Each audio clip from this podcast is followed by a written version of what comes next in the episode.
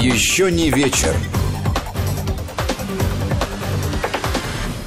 Здравствуйте. В студии Гея Саралидзе и Владимир Аверин. Здравствуйте, друзья. Мы, как обычно, будем говорить на темы, которые сегодня нам показались наиболее интересными, и вас призываем присоединяться к этому разговору. Сюда можно нам написать свои вопросы, пожелания, комментарии, э, размышления, все что угодно. С помощью WhatsApp и Viber на номер 8 903 170 63 63 8 903 170 63 63. Либо используйте смс-портал, короткий номер 5533, слово «Вести» в начале текста. Это знакомые вам позывные. Пожалуйста, пишите, мы с удовольствием удовольствием прочитаем и используем это а, в нашем разговоре. А, президент России сегодня прибыл в Будапешт, там уже а, начались переговоры и с премьер-министром Венгрии Виктором Орбаном. Будут как говорится, будут э, обсуждать темы энергетические, ну, двухсторонних отношений, э, ну, вообще там и международные какие-то проблемы э, высказывают, будут обсуждаться. Именно сегодня пришла новость, которая связана как раз с Венгрией. Будапешт наложил вето на совместную декларацию стран-членов НАТО по Украине, поскольку этот документ не обязывает Киев вернуть цитирую, отобранные у этнического венгерского нацменьшинства права. Э, в основном это касается э, закона, закона об образовании. об образовании, да, языке. Вот, э, и ну, здесь понятно, что Венгрия и Будапешт акцентируют внимание на то, что отобрали у этнического венгерского нацменьшинства права, но то же самое касается и других нацменьшинств на Украине, но именно Венгрия является последовательным таким борцом да, вот с этой несправедливостью с их точки зрения.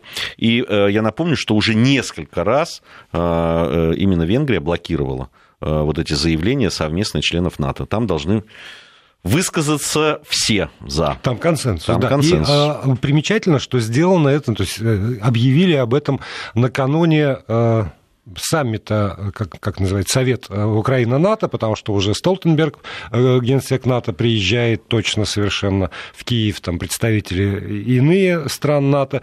Да, и... там 24 каких-то там представителя да, будет. И, и по, там Господи, забыл Порошенко, как зовут. Господи, да, Петр, Петр, Порошенко. Да, и Петр Порошенко, который сейчас э, лидер... По отчеству его называешь.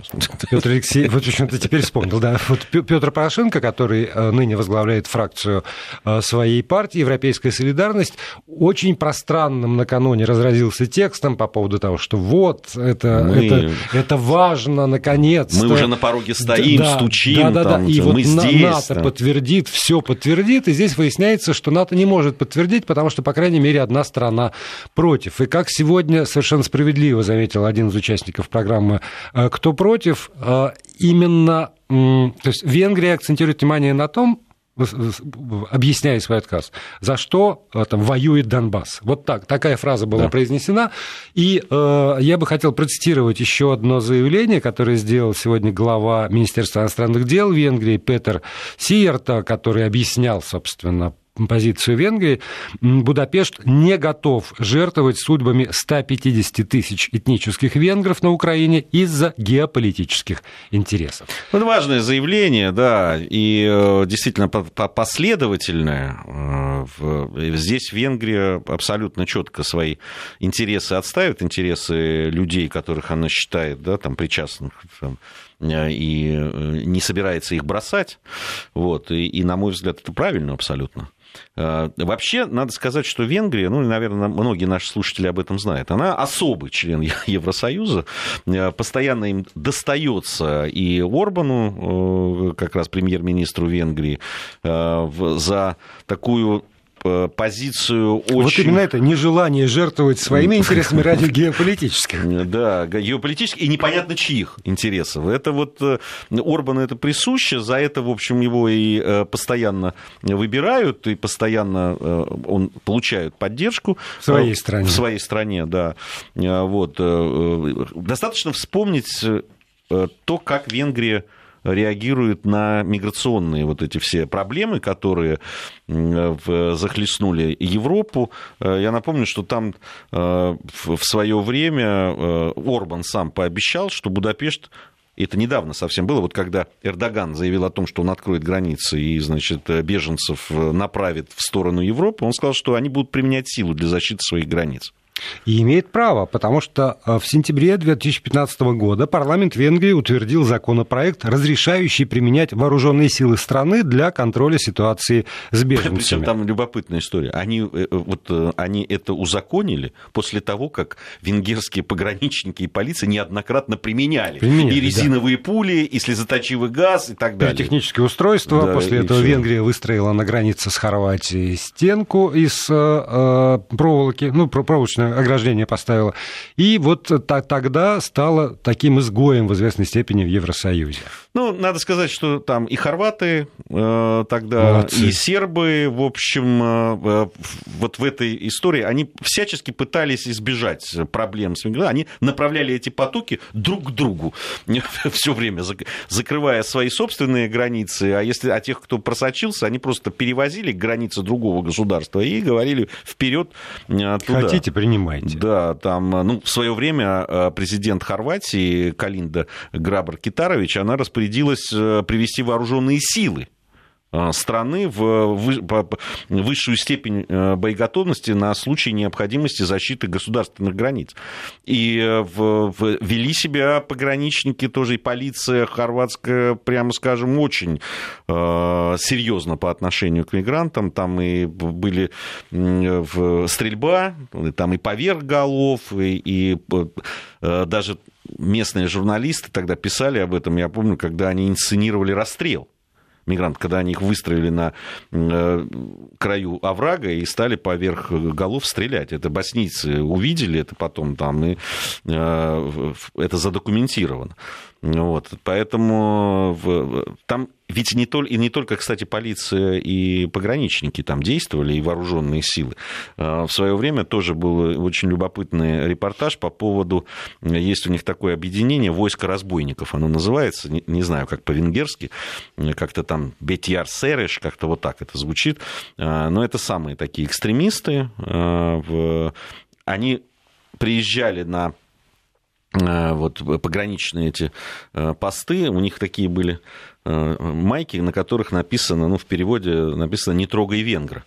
Вот, абсолютно праворадикальные такие группировки, которые пытались помочь. Правда, надо сказать, что их старались удалить, потому что даже местные жители, э, в общем, жаловались и говорили, можно их куда-нибудь, потому что вид реально устрашающий. Они такие там двухметровые э, крепкие, крепкие, крепкие парни. парни, да, ничего хорошего, в общем, никому их лица, видимо, не обещали, поэтому их просили, всегда сказали, что мы сами справимся, спасибо. Но а, вообще Венгрия в этом смысле а, в, э, там есть как ну, то, что можно поддержать, да, вот это вот э, такое Э, понимание собственных интересов. С другой стороны, националистические э, различные группы очень сильны, и они, прямо скажем, ну, такого нацистского толка.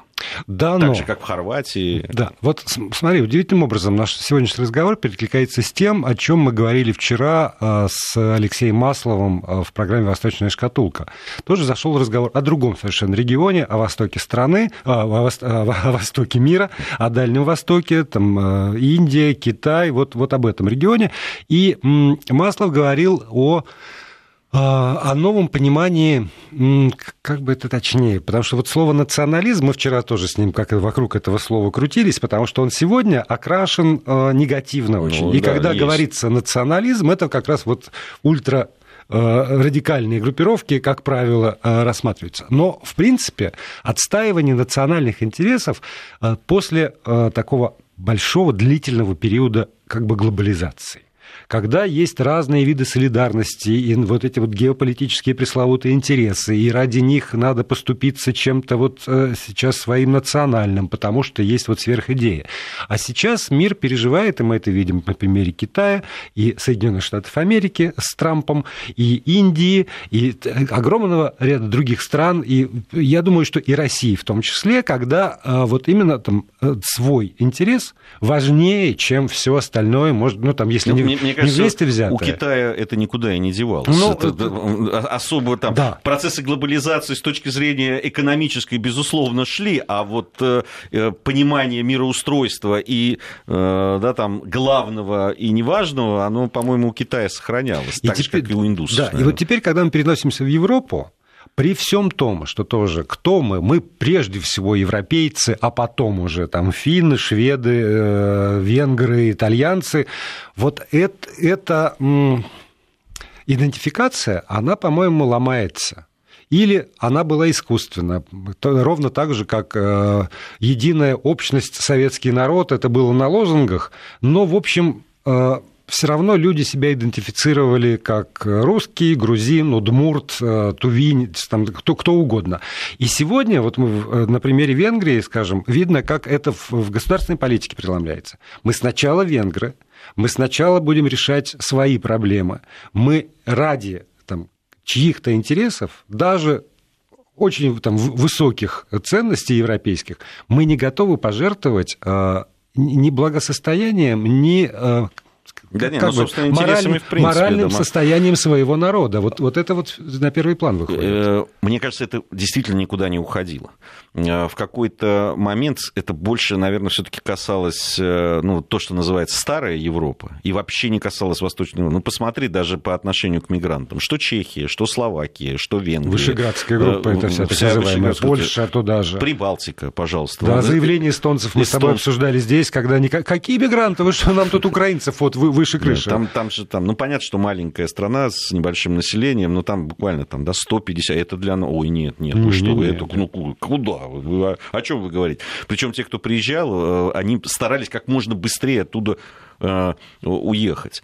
И это действительно... Э, ну, если раньше, мне кажется, это как-то все-таки вуалировалось, потому что, ну, было как-то как неприлично, да.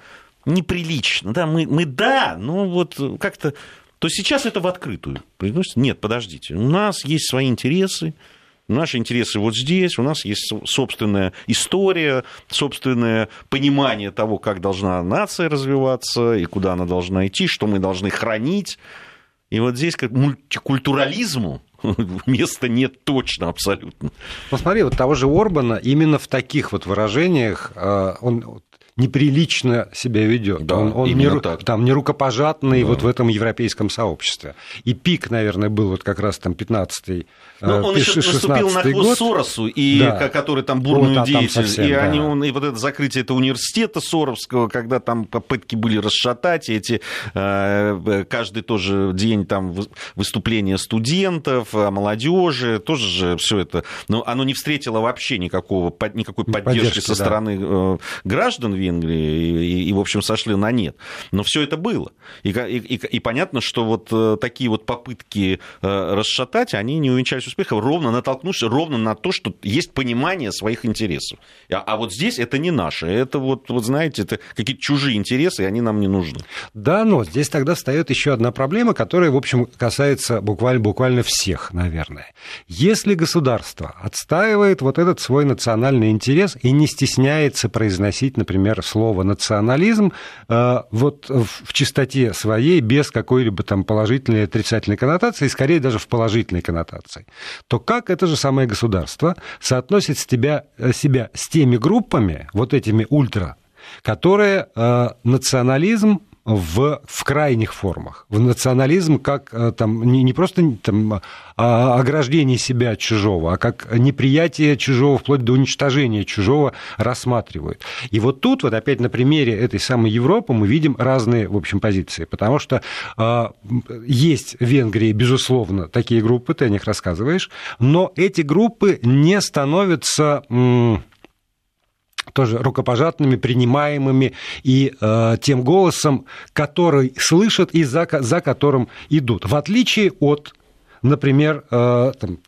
нашего соседа, когда там, ребят, можно по-разному относиться к Украине, горячо и любить, но все равно ну, невозможно совершенно слушать какого-нибудь господина Белецкого, который там руководит этим самым Азовом, и э, все то, что он несет. И, и когда ты понимаешь, э, что это такое и почему так... Ну, там не только Белецкий это несет, там вполне себе парла...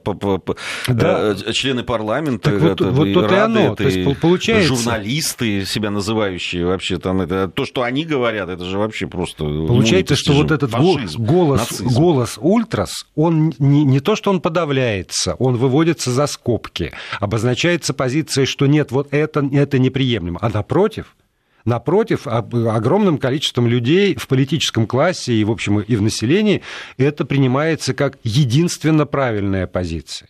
И тут вот э, для меня сегодня было некоторым откровением, когда я наткнулся на э, статью в итальянской газете, которая как раз проводит параллели между Азовом и украинскими вот этими ультранационалистами и хорватскими ультранационалистами. Э, там, кому интересно, почитайте. Называется это «Черная волна всполошила Европу». Это газета Глии Очи Дейла Гуэра. «Гримасы политкорректности» называется статья Франческо Сальваторе. И дальше в, этой статье проводится расследование и исследование того, как это все взаимодействовало. И выясняется, что там самый знаменитый хорватский э, националист э, Денис Селлер, он принимал участие в организации этого Азова в 2014 году. А теперь это, в общем, такая международная э, коллаборация, и в Хорватии есть лагеря, которые тренировочные лагеря по этому поводу. И как, как, как угроза, тоже одна, наверное, цитата, феномен интернационала ветеранов таит большую угрозу. Речь идет о тысячах мужчин, вымуштрованных, натасканных на убийство, взращивающих дух мести и анахронические настроения, которые Европейский Союз не может ни смягчить, ни нейтрализовать. И это действительно воспринимается в Европе ну, уже как угроза ну, безусловно. существования. Причем э, вот в европейских э, там на телеканалах, и в том числе тем, которые посвящено футболу, там много было исследований, и, и, и собственно, об этом никто не скрывает Э, есть эти кадры, можно их найти в интернете, э, как фанаты, да, ультрас э, украинские и хорватские там братались, и на трибунах были, значит, «Убей серба» и там «Москаляку на геляку». Угу. Вот это вот, да, там абсолютно такую, как ты говоришь, коллаборация, да. да, вот этих нациков, ну, в данном случае футбольных фанатов, которые, в среде которых очень много приверженцев именно там нацистской этой всей символики и идеологии, идеологии, и так да. далее, да. И они, они совершенно этого не, не скрывали. И по этой линии в, в Европе, ну, который, понятно, футбол очень э, за ним след практически во всех странах, и, и, конечно, это незамеченно не прошло в том числе. Ну, вот здесь вот и граница, потому что одно дело, мы не можем позволить себе э, пустить там огромное количество мигрантов, потому что это подорвет э, уровень жизни и вообще э, обычаи жизни наших людей, а другое дело, вот то, что уже за границей, и для меня это очевидная граница, убей, серба и там москаляку на геляку. Потому что вот, вот здесь... Или вот, мигрант. Да, или мигрант. Ну, там, чужого. Убей другого, но обязательно уничтожь его. Вот, вот, собственно, вот раздел, который совершенно невозможно переступить. Ну, ты понимаешь, э, ведь это тоже такая история. Ведь э, э, то, что правые и ультраправые, соответственно. Все-таки ультраправых, понятно, их количественно меньше, но они заметны ввиду своей вот этой э, да, бесчеловечной абсолютно какой-то идеологии. Но э, э, там, где, понятно, становится правых и более таких сдержанных правых, там становится и больше и ультраправых. Но вот как раз это ведь ответ тоже и на глобализацию в том числе.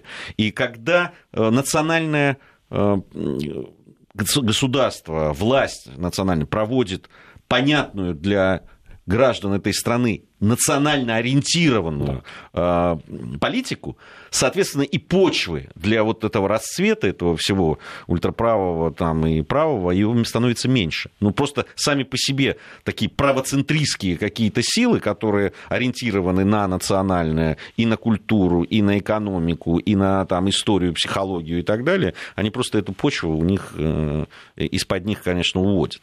Да, вот здесь пишут, а что вас так беспокоит Европа? А вы бы чаще в нашей стране уделяли время в своих эфирах. Ребята, мы вот ровно про это, потому что а, тоже за последние там, о, 30 лет э, России, чего только не было. Я помню, как в почтовые ящики в Санкт-Петербурге, по крайней мере, опускались э, там совершенно отвратительные листки с, угрозами для евреев. Я помню, как э, русские марши с там, ультраправых тоже националистических организаций в одно время вдруг возникли, но вот, а здесь опять возвращаясь к этому, это отношение государства, которое вовремя осознает опасность и купирует это это все отчасти купирует, проводя национально ориентированную да. политику, для того, чтобы у них не оставалось базы для спекуляций. Да, вообще вот это разделение на э, темы там, внутренние, внешние, то, что касается каких-то больших политических тем и каких-то э, движений э, больших и геополитических, и вот таких вот, да, когда мы говорим о глобализме или национальном ориентировании, их нету. Они, они очень многие общие. Мы живем там, в общем доме все равно, как бы там ни было. И то, что происходит в одном месте, они все время касаются и нас. А, вы понимаете, вот а, да, тот же э, вето э, Будапешта на вот эту э, декларацию стран-членов НАТО по Украине. Вы понимаете, да, что вот эта вот история с нарушением прав нацменьшинств на Украине, она касается как венгров, так и всех русских людей на Украине. И, и здесь вот, вот, таким неожиданным образом мы ровно говорим и о наших интересах тоже. Ну, давай э, еще о наших интересах тогда. Э, очень событие интересное и большое, это датское энергетическое агентство одобрило российский проект э, «Северный поток». Теперь газопровод пройдет по самому короткому, а значит и более экономичному пути мимо датского острова Борнхольм. Интересно, что Копенгаген сначала э, значит, э, разрешил прокладку польского газопровода Baltic Pipe. И вот после, после этого, на самом деле, это тоже такое решение было, оно таким образом отрезала себе путь не удовлетворить заявку «Газпрома».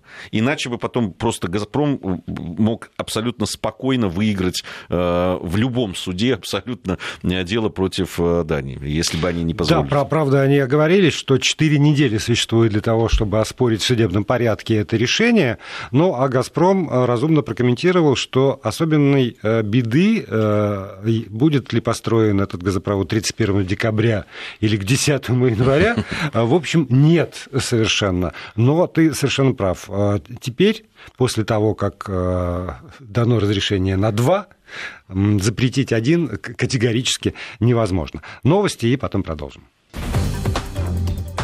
Еще не вечер. Продолжаем программу. Гей Саралидзе, Владимир Аверин здесь, в этой студии. И вот поступают э, срочные сообщения. Проходит итоговая конференция в Будапеште, где э, проводили переговоры президенты России и... Э, и премьер-министр. А, да, и, да, и премьер-министр Венгрии, там, там такая система государственного устройства.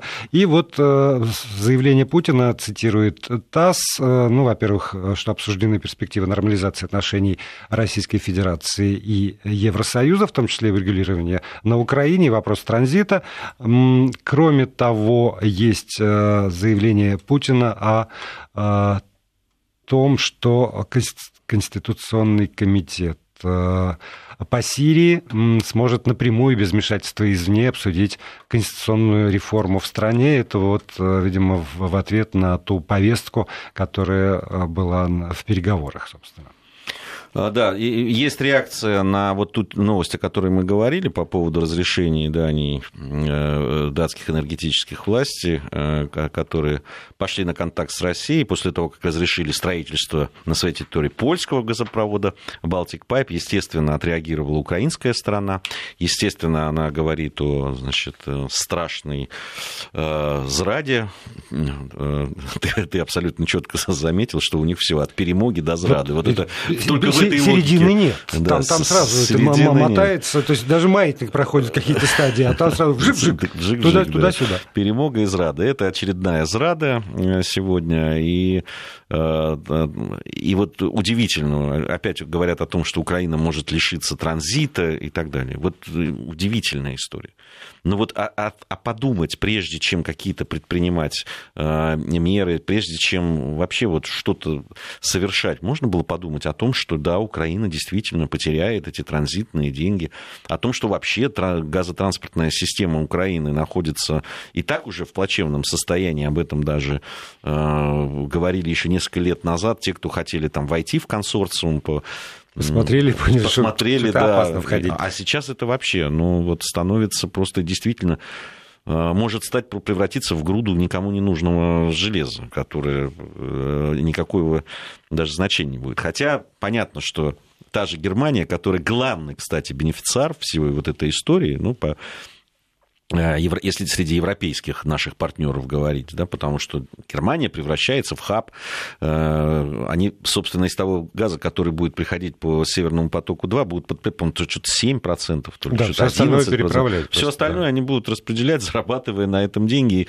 Почему, чем и объясняется такая стойкость немецкая в данном случае, Э, которую даже и датскую стойкость, по большому счету, перемогла, потому что датчане все-таки внимательно следили за тем, что будут делать немцы. Ну, вот согласись, что, возвращаясь к нашему разговору, это еще один, э, как лыка в строку, это еще один пример того, как, э, собственно, национальный экономический интерес важнее чем э, все разговоры про то, что Россия ужасная, про то, что надо единым фронтом, что, значит, что нет, ну они же говорят, не нет, нет, ну мы, конечно, конечно. Мы, мы, конечно, мы, мы, мы с Россией, договариваясь про, про этот газопровод, говорили о том, что надо сохранить да. ну, какой-то, какой-то, сколько, и на какой говорят, срок, какой-то, да. где-то, чего-то, да. Ну, видимо, для того, чтобы да. хоть как-то он функционировал, там только технического газа, там несколько, сколько там, несколько десятков десятков миллиардов, по-моему, нужно то... Э, что, чтобы просто был, чтобы он, да, он был заполнен. Чтобы он работал, да. Вот, э, ну вот, ну что делать? Вот такая. Э, посмотрим что дальше будет э, э, происходить, будет ли вот опротестован это или не опротестован. Но в любом случае вот Миллер уже заявил о том, что глава «Газпрома», о том, что, скорее всего, если все будет хорошо, то и в срок и, и достроят. Ну да, потому что пять недель надо для того, чтобы построить тот участок, э, который в, вот по датским этим вот водам там, я сейчас не буду путать людей, территориальным водам, экономической зоне, вот, вот это вот не буду, в общем, по, по датским водам, на которые сегодня Значит, формальное разрешение Бейхольм, да, да, это мы знаем. получено. А, сегодня, 30 октября, в России отмечался День памяти жертв политических репрессий. А, в этот день был официально учрежден постановлением Верховного Совета России, тогда еще Верховный Совет был, 18 октября 1991 года это произошло, и после этого э, это официальная дата, э, День памяти жертв политических репрессий. Надо напомнить нашим слушателям, что ровно год назад, да, год ведь назад, не два, в Москве год назад, год, да. год назад все-таки, да, в Москве был открыт э, там, с участием президента Российской Федерации а, в общем, огромный мемориал э, в центре города на пересечении Садового кольца и улицы Сахарова. Э, скульптурный мемориал работы скульптора Франгуляна, как раз посвященный этой страницы э, российской советской истории э, памятник жертвам политических репрессий. Очень выразительный памятник, и сегодня как раз около него и происходили главные события. Там были люди, там были официальные лица, и там около этого памятника новый глава президентского совета по правам человека Валерий Фадеев э, заговорил о недостаточном, с его точки зрения, внимании, которое в, в стране уделяется этим самым страницам. В частности, он сказал, что э, одна из работ, которым он собирается заняться на этом посту, это увековечение памяти, мемориалы, памятные знаки. Нужно, чтобы в регионах были такие масштабные мемориалы, сказал господин Фадеев. И еще э, вот то, что нас заинтересовало. Современная школьная программа включает недостаточно сведений о пережитом советскими гражданами во время политических репрессий. Я позволю себе цитату по э, РИА Новости эту работу увековечения памяти я бы назвал образовательной и просветительской, потому что до сих пор в нашем образовательном поле недостаточно присутствуют эти трагические страницы истории. Возьмите школьную программу. Формально архипелаг ГУЛАГ Солженицына проходят. Он есть, но факультативно в школьной программе литературы. Руководство школы, педагоги могут побуждать читать эту книгу в школе, а могут и нет. Учебники истории тоже надо хорошо подумать. Конец цитаты. И вот вопрос, который встал там, перед нами, и этот вопрос мы адресуем и нашим слушателям. Нужны ли, по-вашему, в школьной программе специальные уроки, посвященные политическим репрессиям в Советском Союзе, в СССР?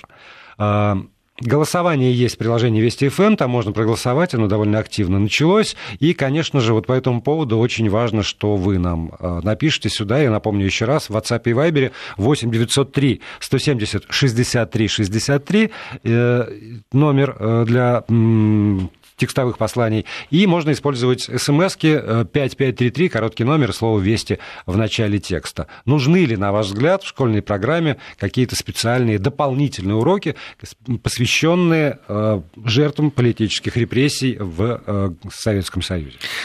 У меня вот вопрос возникает сразу. Ну, если те люди, которые интересуются историей, знают там, читают какие-то книги по этому поводу, в том числе, допустим, и я сейчас не говорю о том э, залежах всякой ереси, которая в интернете есть э, различная, причем что с одной, что с другой стороны. А если даже вполне себе э, историков профессиональных, которые занимаются этой темой, которые пишут об этом на основе там, фактов, документов и так далее. Даже в этой среде я просто ну, более-менее там, в курсе того, что а, появляется и так далее. Нет практически ни по одному основополагающему вопросу консенсуса. Нет единого понимания. Ни по количеству жертв репрессий. Допустим, даже если взять там, с 18 по 53, да, там, не знаю, кто-то берет там, с 20-х, кто-то с 30-х там, и так далее – но по количеству жертв нет. Причем расхождение в десятки миллионов, чтобы, нам, угу. чтобы иногда, чтобы, чтобы понимали. Но в миллион это точно. Нет э, единого понимания э, того, вот что такое репрессии э, против людей, э, которые этого не заслуживали, да, и которые были реабилитированы. Да, потом реабилитированы. Вот по количеству реабилитаций и насколько эти реабилитации, а я напомню, что первая реабилитация была в 1938 году, при, после того, как Лаврентий Берия пришел. Первый, и 20% от тех, кто был осужден, 20% тогда были реабилитированы. Чтобы понимать а, вот то, что происходило, 20% было реабилитировано при Хрущеве в 1953 причем а, по, по, по поводу того, правильные эти реабилитации были, то есть они на законные были, незаконные, тоже нет. А, никакого. Мы что будем на этих уроках рассказывать? Какую точку зрения? Или и ту, и другую существующую? Или выработаем, выработаем новую? Или вот, вот что будет да, основой? Вот, ты знаешь, для меня тоже чрезвычайно важно, чтобы в, в, на этих уроках, э, ну или там э, в тех э, там, циклах, которые будут вкраплены в программу тех, тех или иных там, истории, литературы, не знаю, чего-то еще, географии экономической, там тоже можно про это разговаривать, не было монополии на одну точку зрения. Потому что, ну, например, есть, э, безусловно, точка зрения э, Русской Православной Церкви, потому что вот эти великомученики, прославившие э, там, землю русской православия, и храм построен, и иконы, и это официально совершенно внесено в календарь Русской Православной Церкви. Этот период Русская Православная Церковь не без основания рассматривает как вот ну, героическую страницу э, своих адептов, потому что действительно, просто когда есть разнарядки по э, изничтожению священников, вот просто потому, что он священник, Тогда, но тогда у меня возникает вопрос. А вот когда мы говорим про политические репрессии, вот когда я был маленьким, то комиссары в пыльных шлемах и там, э, там мальчиш, кибальчиш, там бей буржуев за то, что они буржуи просто. Но это как-то вот как хлеб, как, как воздух, это естественно совершенно. Сегодня мне так не кажется. И э, вот это все, что происходило в гражданскую войну. Это что? Это политическая репрессия, когда тоже разнарядки по поводу того, что там буржуи, не буржуи, попы, не попы. А дальше вот раскулачивание. Это политическая репрессия. Конечно, там, с сегодняшней точки зрения это политическая репрессия. Тогда тогда и мои родители по-другому это воспринимали, которые, в общем, э, пострадали от этого дела. Но, но, но не в этих категориях они об этом рассуждали, даже когда были взрослыми, а я еще был ребенком. Слушай, ну это исторические процессы, очень сложные процессы, и которые там, ну, то, что они были в нашей жизни, и то, что они были в нашей истории, ну, это, этого нельзя отрицать, это раз, но, но я вот, я просто ставлю вопрос, совершенно, ну, очевидный. Да, историю собственного страны надо знать. Да, история это с моей точки зрения, государственно образующий э, предмет, э, так же как география, литература, там, язык. Да, это то, что без чего гражданина, действительно гражданина и патриота не может существовать. Другой вопрос. Я опять вот возвращаюсь к тому, к профессионализму и к тому, кто и как будет и как? об этом говорить. Что мы возьмем за истину? Что мы возьмем за э, точку, отправную точку? Какие цифры, какие э, мотивы, какие, ну вот все это же не просто репрессии и перечисление имен там и так далее. Э, там по, по поводу чуть ли не каждого в, вот такого дела, которое возникает, ну, в том же интернете, да, допустим, кто-то говорит, вот у меня там, помнишь, это было, когда а, парень там... Э, извинялся, да? Извинялся, да, за, за кто-то извинился за то, что дед принимал участие там а потом выяснилось, э, когда подняли дело, собственно, этого человека, выяснилось, что там э, в деле было, что он японский шпион, и все над этим как-то иронизировали. А потом выяснилось, что да, действительно, э, во время интервенции японской сотрудничал с японскими интервентами. Я не говорю, что это все так, но кто об этом будет говорить? На основе чего я хочу? Вот представьте, педагог истории. Во-первых, в каком классе? Во-вторых, на основании чего он будет говорить? Это же все равно надо упрощать. Ну, там, если вы это собираете там, в седьмом, восьмом классе, я не знаю, в каком. Да даже если в одиннадцатом. Ну, это же не профессиональные историки, у которых есть база, которые понимают, о чем идет речь. Им все равно надо каким-то образом э, какие дать схемы. А как? Кто будет определять эти самые схемы? Понимаешь? Потом, вот по поводу там достаточно и недостаточно. Скажите, пожалуйста, вот э, мы сейчас массово встречаемся с тем, что у нас старшеклассники, а иногда и студенты, не знают историю Великой Отечественной войны. Казалось бы.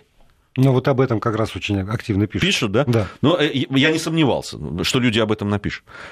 Великая Отечественная война. Не знают. Элементарных вещей не знают. Не знают, против кого и как, и кто воевал там и так далее. И состав э, тех э, Э, коалиции там, или кто чем э, вообще занимался в, это, в эти самые конец 30-х, начало 40-х, там, до середины 40-х годов. Ну, просто, не знаю, белое пятно, а иногда черное. И чего?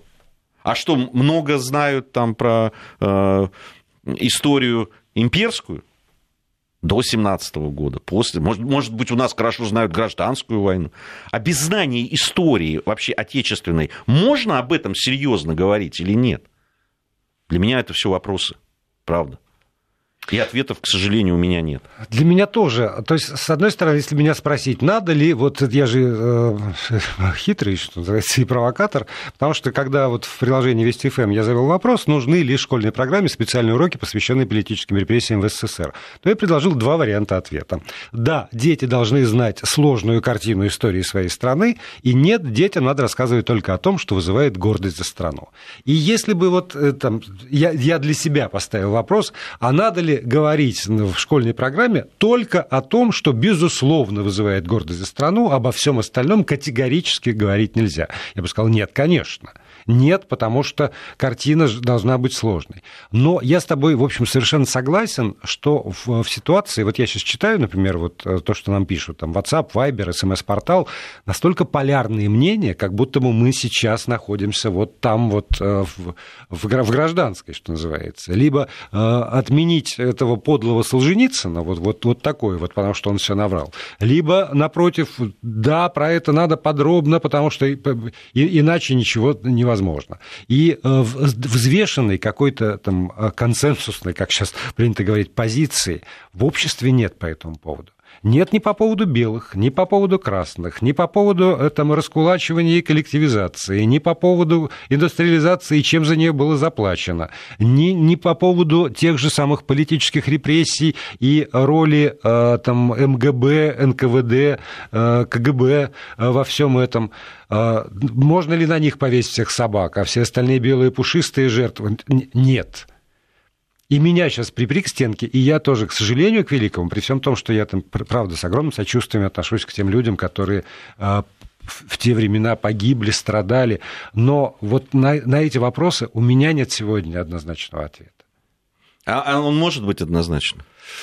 Ты понимаешь, вот я, я приведу пример, я его очень люблю приводить, э, когда вот идут такие споры по, по поводу персоналей да, там, ведь сразу, если репрессии, это понятно, Сталин там, и так далее, и же с ними, да, сразу. Вот есть политическая фигура Уинстона Черчилля, который абсолютно официально назван величайшим британцем всех времен и народов. И посмотреть, да, вот, а какие, собственно, были, есть ли претензии какие-то к Уинстону Черчиллю, или вот эта икона и так далее.